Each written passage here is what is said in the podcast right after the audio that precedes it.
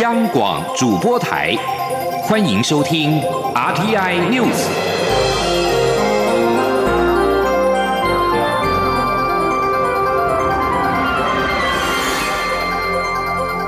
听众朋友您好，欢迎收听这节央广主播台提供给您的 RTI News，我是张顺祥。英国广播公司世界新闻频道遭到中国当局禁播。英国外相拉布表示，中国当局的决定令人无法接受，严重侵害媒体自由。中国国家广播电视总局十一号表示。调查发现，BBC 世界新闻频道有关中国的报道已经严重违反应当真实而且公平报道新闻等规定，损害到中国国家利益，破坏民族团结。国家广播电视总局表示，BBC 世界新闻频道不符合境外频道在中国境内落地条件，对新一年度落地的申请不予受理。BBC 则是发表声明表示，对于中国当局的决定感到失望。BBC 是全世界最受信赖的国际新闻媒体，从世界各地公平、公正而且不畏惧或偏袒的报道新闻。BBC 世界新闻频道在中国多个国际饭店或者是使馆播放，大部分中国民众没有办法观看。拉布在推特表示，中国禁播 BBC 世界新闻频道的决定令人无法接受，严重的侵害媒体自由。中国有全世界最严格的媒体与网络自由前置，最新的举措只会损害中国在全世界的形象。而一周前，中国的官媒中国环球电视网被撤销在英国的播放执照。英国媒体监管机关通讯管理局四号表示，调查之后发现，只有中国环球电视网在英国播放执照的星空华文传媒，并不是合法的执照持有人，因此撤销中国环球电视网在英国的播放执照。而英国广播公司世界频道遭到中国当局的禁播。美国政府十一号强烈批评中国的做法，呼吁北京当局允许媒体自由。美国十一号公布首波缅甸制裁的名单，瞄准十名现任跟前任的军官，以及三个军方关联的实体。军政府领导人敏昂莱、代理总统明穗都在名列其中。美国国务卿布林肯也再次敦促缅甸军方放弃权力。缅甸军方一号对民选政府发动政变，逮捕国务资政、缅甸实职领袖翁三苏基与他所属的全国民主联盟多名的领袖。美方随即将事件定调为军事政变。美国总统拜登十号也宣布对缅甸实施一系列的制裁行动。美国财政部十一号公布第一波制裁名单，其中六人是直接涉入到军事政变的缅甸国防与安全委员会的成员，四人为将成为缅甸军政府所成立国家领导委员会的成员。名单包括了武装部队的总司令敏昂莱。敏昂莱的副手索温，目前担任代理总统的退役将领明穗，被任命为担任国防部长的上将米亚吞乌，以及被任命为担任交通部长的上将丁昂山等。敏昂莱跟索温，二零一九年就曾经因为涉入到对缅甸洛辛亚人的暴行，遭到美国前总统川普政府的制裁。另外，美方也制裁由缅甸军方或者是安全部队持有、控制或相关联的实体，包含有缅甸红宝石企业、缅甸帝王翡翠公司。美国财政部表示，遭到制裁人士与实体的所有资产跟权益，以及直接、间接或其他遭到黑名单人士共同拥有百分之五十以上的任何实体。凡是在美国或者是由美国他人持有或控制，都将会遭到冻结，并且必须向财政部的外国资产管制办公室报告。新闻焦点回到台湾。除夕当天，新北市长侯友谊跟桃园市长郑文灿特别前往辖区的医院慰问医护人员，感谢他们一年多来的防疫守护国人健康付出的辛劳。请听央广记者江昭伦报道。春节假期，民众开心过年，但第一线的医护人员为了防疫和民众的健康，仍坚守岗位。桃园市长郑文灿除夕上午特别前往台北荣民总医院桃园分院，向驻守的医护人员发放福袋等礼物慰问，感谢医护人员春节期间持续守护民众的健康。郑文灿也提到，桃园十一家责任医院联防会议决定春节不探病的规定，会在年后检讨，适时提出调整。郑文灿说，在上一次的十一家责任医院的联防会议，那么他们希望在春节期间能够维持哦这个不探病的这样的。规定，那当然有特殊或者是人道的情况哈，可以弹性调整。那主要是希望降低医院的负担。那我们等过年后，哦下一次的联防会议，哦再来决定是否调整。新北市长侯友谊除夕这一天也前往市立联合医院三重院区，慰劳医护人员，并致赠红包，感谢他们辛苦防疫，守护国人健康。侯友谊说：“为大家的疫情来守住的最重要防线。”真的，一年多来他们辛苦了。对于指挥中心表示已经签约确定可取的美国莫德纳五百零五万剂疫苗，侯友谊强调，他乐见政府买到疫苗，最重要是赶快买到，而且品质要好，及时施打，保护国人的健康才是最重要。至于施打对象顺序，一切尊重中央的指示办理。中国面台记者张超伦台北采访报道。台北市长柯文哲除夕则是到台北市信义区的三张离分队慰问清洁队员。柯文哲表示，过去一年，只要有确定或疑似 COVID-19 的案例，环保局的同仁就要立刻前往清洁消毒，非常的辛苦。而台湾目前已经获得莫德纳以及阿斯特捷利康的 COVID-19 疫苗，对于该如何选择以及安排施打，柯文哲十一号受访的时候表示，应该交由专业来判断。他并且指出。必须有百分之七十，大约一千五百万台湾民众施打疫苗之后，才能够达到群体的免疫效果。技术上还是要先准备。记者欧阳梦平的报道。中央流行疫情指挥中心指挥官陈时中日前宣布，已经购买美国莫德纳 COVID-19 疫苗共五百零五万剂，预计今年第二季开始供货。另外，台湾也透过 COVAX 分配到二十几万剂 AZ 疫苗。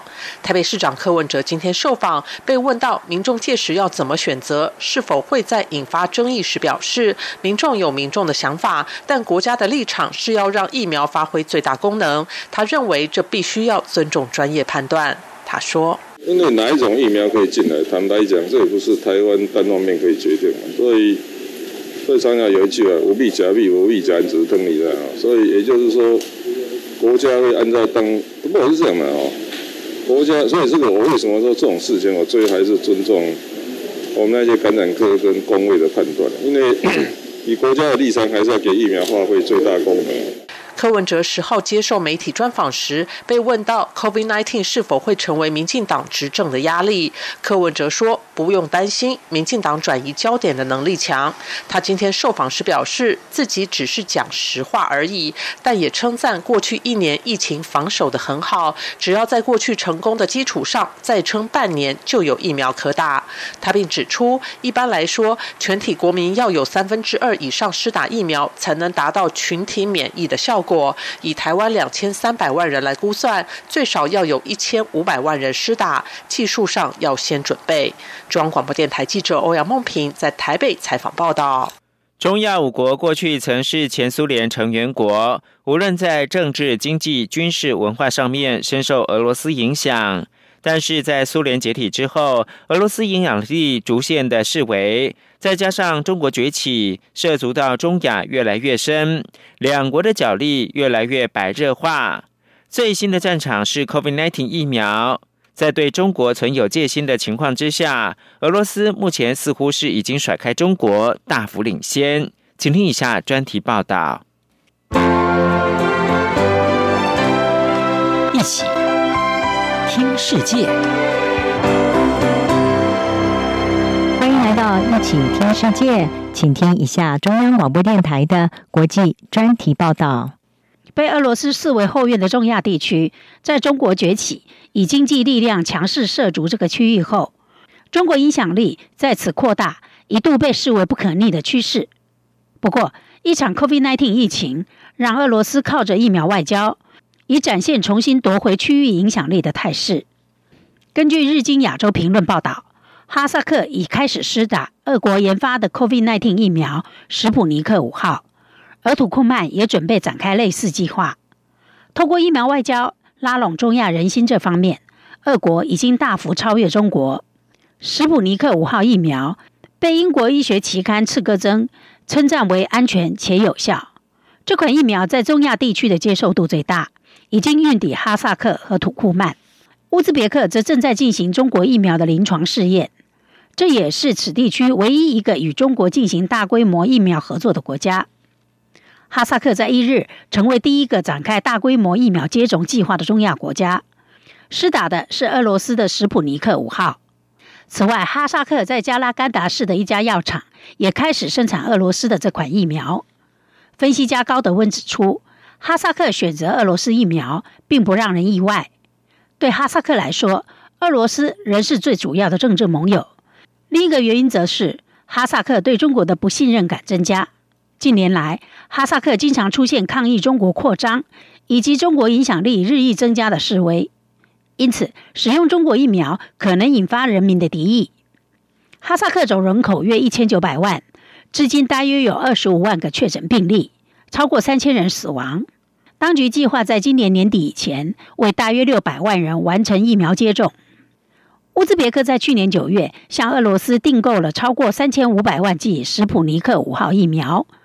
和其他中亚国家不同的是，乌兹别克也与中国安徽智飞龙科马生物制药公司合作，针对该公司 COVID-19 疫苗进行临床实验。最近还把第三期受试者人数从五千人增加到九千人。高德温说，乌兹别克是最能接受中国疫苗外交的中亚国家。乌兹别克视中国为重要伙伴，在疫情期间与北京关系更加密切。该国总统雄心勃勃的振兴计划中，与中国经济往来是重要的一环。但在乌兹别克人民心目中，仍认为俄罗斯才是处理疫情的最佳伙伴。乌兹别克确诊病例近八万起，超过六百人丧生。根据民调，百分之六十的乌兹别克人还是比较信任俄罗斯。吉尔吉斯的确诊病例大约八万五千例，超过一千四百人染疫身亡。当局在三日宣布，在收到疫苗后。将启动一项全面性三阶段的接种计划。吉尔吉斯希望透过世卫组织的疫苗全球取得机制 （COVAX） 取得英国药厂阿斯特捷利康和牛津大学研发的疫苗。至于俄罗斯的史普尼克五号，则正在等候吉尔吉斯的批准。就如同哈萨克，在新总统贾帕洛夫政府下，选择中国疫苗在吉尔吉斯也是烫手山芋。经历了去年十月的政治纷扰后。吉尔吉斯和中国的关系目前仍处于紧张状态。当时亲中的总统秦贝科夫被控选举舞弊，在大规模示威下黯然下台。在动乱中，中国经营的矿场和炼油设施成为暴民攻击的目标。在塔吉克，施打疫苗或许不是那么急迫，因为总统拉赫蒙在新年演说中宣称，该国已经战胜疫情。不过，尽管如此，塔吉克仍透过 COVAX 机制。订购了一百八十万剂疫苗，并且正在评估史普尼克五号疫苗。塔吉克目前通报了超过一万三千起确诊病例，九十人死亡，而且元旦至今只增加了三个确诊病例。土库曼至今仍通报零确诊，但尽管如此，仍计划为主要医疗人员接种疫苗。今年一月十八日，土库曼成为第一个批准史普尼克五号疫苗的中亚国家。在一月底就已经有大批疫苗运抵，预期本月会陆续到货。当局将在二月十五日展开接种行动。土库曼总统别尔德穆哈梅多夫是牙医出身，他自豪自己的医学知识。他之前曾说，焚烧草药骆驼棚就足以遏制新冠病毒。去年十二月，他又宣扬甘草对抗病毒的功效。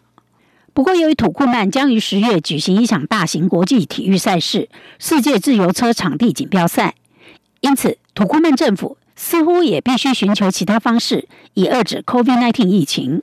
中国是中亚的重要投资者及贸易伙伴，影响力日增。在疫情期间，中国动用软实力对中亚提供急需的医疗和其他援助。但俄罗斯传统上视中亚为其后院，在疫苗方面一再主张领先地位。西方国家药厂的 COVID-19 疫苗几乎全被富裕国家抢购，相较之下，贫穷国家获得疫苗的途径十分有限。中国与俄罗斯趁机把他们快速研发、有些尚未完成临床实验的疫苗提供给这些国家，除了借此获得更广的试验结果外，也赚到了国际形象以及经济和政治杠杆。以上专题由杨明娟编辑播报，谢谢收听。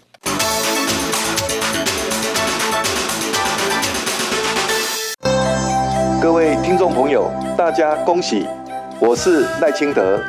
过去一年，大家辛苦了，尤其是站在第一线的医护人员，更是劳苦功高。感谢你们，每一个人都是防疫的尖兵。未来，希望大家都能同舟共济，携手抗疫。在新年家家户户团圆的时刻，祝福大家新年快乐，阖家平安健康，扭转乾坤。现在时间是台湾的时间，清晨六点四十六分。我是张顺祥，继续提供新闻。由于国际能源总署对全球需求前景提出悲观的预期，国际油价结束了两年来最长的连八涨。纽约商品交易所西德州中级原油三月的期货价格下跌四十四美分，收在每桶三五十八点二四美元。伦敦市场北海布伦特原油四月的期货价格下滑了三十三美分，收在每桶六十一点一四美元。而在欧洲股市，十一号涨多跌少，投资人正密切关注企业财报的发布，另外也继续等待美国振兴方案的进展。伦敦金融时报白种股价指数小涨四点，收在六千五百二十八点。德国法兰克福 DAX 三十指数上扬了一百零七点，收在一万四千零四十点。巴黎 CAC 四十指数微跌零点九八点，收在五千六百六十九点。农历春节期间，劳动部持续为民众服务不停歇。一九五五劳工咨询申诉的专线提供二十四小时不用付钱多国的语言，包括了国语。英语、印尼语、越南语跟泰语的服务，避免民众因为春节假期遇到问题没有办法解答，而影响到自身的权益。请听记者杨文军报道。为协助来台工作的移工解决工作或生活问题，劳动部表示，一九五五专线每年服务移工来电约十九万件。除了提供国语服务外，也有提供英语、印尼语、越南及泰语服务，让不安中文的移工朋友也能透过母语进行法令咨询或提出申诉等。尤其雇主若是遇到和移工语言沟通的困难，也能善用一九五五专线的即时通译服务。劳动部跨国劳力管理组组长薛建中说：“简单讲说，他如果去外面看病，那个他可能医院也没有通翻译啊，就可以打三方通译来来翻译。我们那个啊指挥中心在做译调，也也是用一九五啊。”薛建中也说，解决语言隔阂的问题，就能减少误解，让牢固关系更和谐。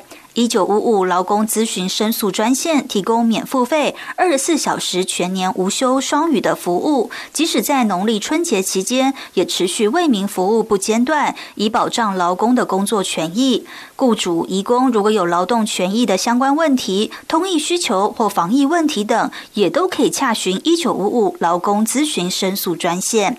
中央广播电台记者杨文君台北采访报道。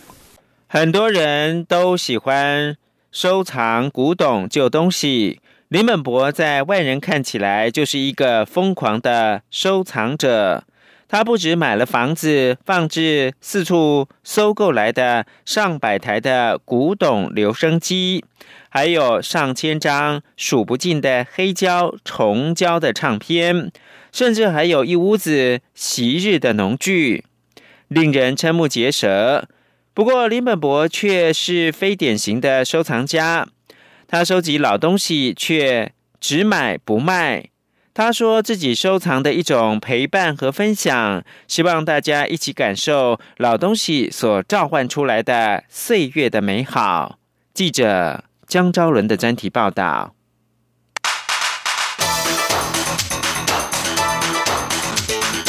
专题报道。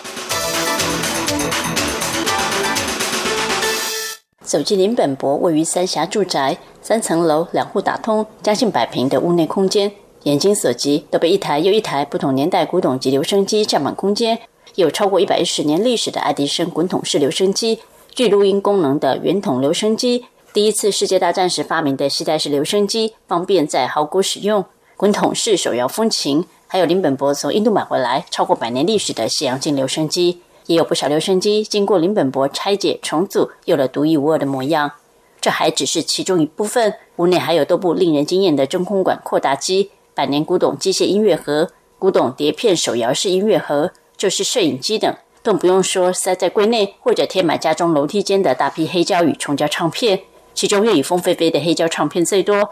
此外，就连中国大陆文化大革命时期的老唱盘也都看得到。还有一个小空间收藏昔日农具、家具，庭院还有鼓炮，收藏种类之多，完全无法用言语形容，称得上是某种银神博物馆。可说走进林本博的家，时光就仿佛回到一百年前，脑海中都忍不住自动响起各种音乐旋律。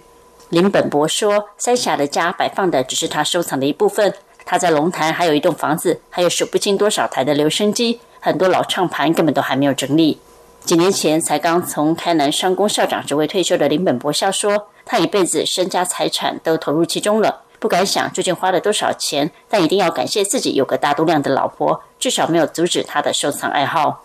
过去接受媒体访问，媒体总喜欢称他是收藏家。不过林本博强调自己其实是捡破烂的。原来小时候因为家里经商失败，林本博出生三岁不到就跟着家人流浪到台东，父母向卑南族租了一间茅草屋，一家人就栖身其中，生活极为困苦。头脑动得快的林本博。会把别人不要的东西捡回来，拆解、分类，再卖出去，帮忙家里赚一点钱。这样的日子过了十几年，从来没有讲过我是收藏家，我我是捡破烂的，真的我是捡破烂出来的。有个同学讲讲说，中华民国第一任的环保署长应该由我来打。我小学就开始捡破烂，啊，捡破烂回来，他就拿去卖，他就有钱。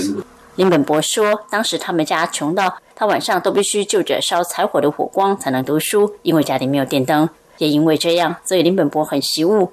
至于会开始收藏留声机，是因为在部落中无意间看到，竟然有留声机这样有趣的东西，还能发出美妙的音乐，才开启林本博后来搜购留声机的兴趣。一路到现在，连他都不知道自己到底收藏了多少台留声机，但恐怕超过三百台以上。林本博强调。他知道自己收藏的一些古董级留声机或是音响等，其实市面上价码都很高，但这并不是他收藏的本意。他收藏的原则是只买不卖。这个东西一百多年了，过去是别人很喜爱的东西，是它也被流浪流浪跑到我这里。但是重点是，东西如果碰到我，不会再把它卖。林本博还透露，他每次新收藏一个留声机或是老东西，总爱把东西放在床铺旁陪着他睡觉。有时也会当做家人一样对着收藏品说话。他老婆已经见怪不怪了。有些留声机、黑胶收藏家或是文史工作者造访李本博的家，时不时会建议他不妨捐赠出来或卖给政府单位，好好修复典藏，会是很棒的文史史料。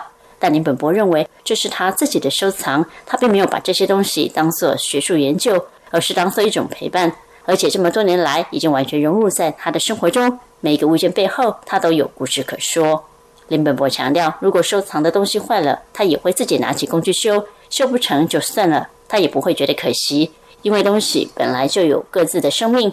但人与物相遇就是一种缘分，既然到了他手中，他就会好好爱惜。更重要是他喜欢与人分享，所以他从很早开始就办展览。先前多次在学校内策展，也有公司部门或个人向他借展，他都很乐意。有时对方没有策展经费，他都还自己自掏腰包，一手把展览办起来。收藏不是说收到以后就藏起来，而是把它分享，那个才是真正的收藏。收藏的东西好，你们今天过来看了，哎，看到你们很喜欢，我心里会很高兴哦。还好我这收藏的东西还有人喜欢。嗯，啊，今天你收藏的东西都别人都根本就没有感觉的话，那你这种收藏的价值，那种感觉又不一样。那如果对待这些老东西的那种态度是非常非常重要。今天你的东西，你收藏一些东西是，如果是分享的话。是没有负担。许多收藏家对于收藏的物品物件并不轻易示人，更鲜少会让人随意触摸。但走进林本博的收藏世界，想听什么老唱盘，林本博都乐意拿出来展示播放。想听听不同时代留声机的声音，也绝对没有问题。兴致来了，林本博就会滔滔不绝和大家了解他的收藏过程和故事。林本博说，他的收藏世界欢迎大家造访，不收门票。有时间他就会亲自导览，重温岁月的美好。中国台记者张文台北从报道。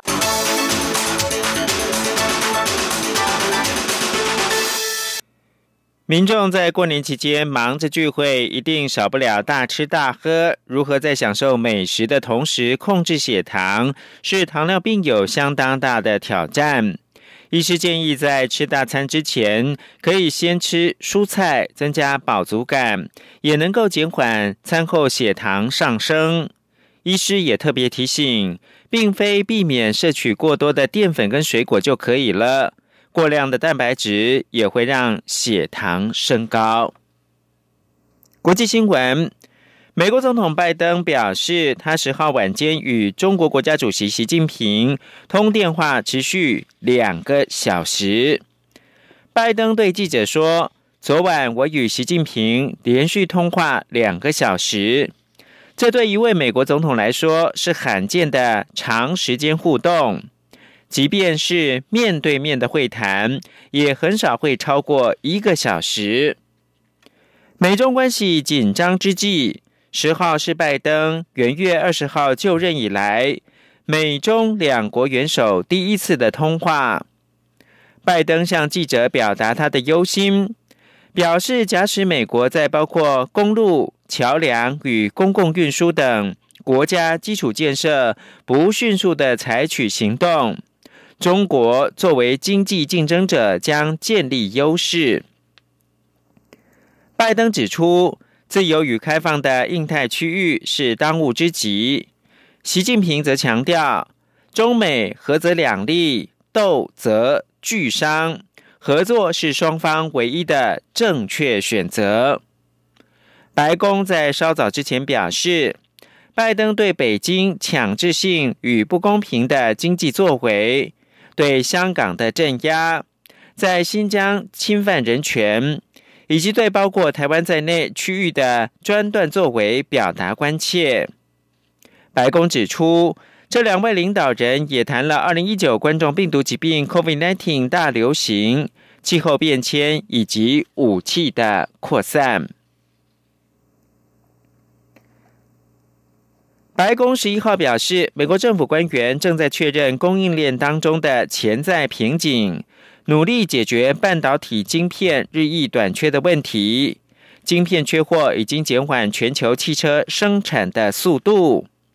白宫新闻秘书沙奇说，拜登政府目前正在确认供应链当中的潜在瓶颈，并且跟业界主要利益相关者以及我们的贸易伙伴积极合作。以多尽一份心力。美国最大的汽车制造商通用汽车公司十号表示，全球半导体晶片短缺可能会使得二零二一年获利削减多达二十亿美元。通用汽车的美国竞争对手福特汽车公司之前曾经表示，旗下高获利、最畅销的 F 一百五十皮卡已经减少了生产。其他许多汽车制造商也在美国和世界各地减产。联合汽车工会以及代表汽车制造商汽车经销商和零件制造商的协会负责人，在元月十九号致函拜登顾问迪斯，要求拜登政府考虑敦促主要的细晶片厂扩大生产车规模及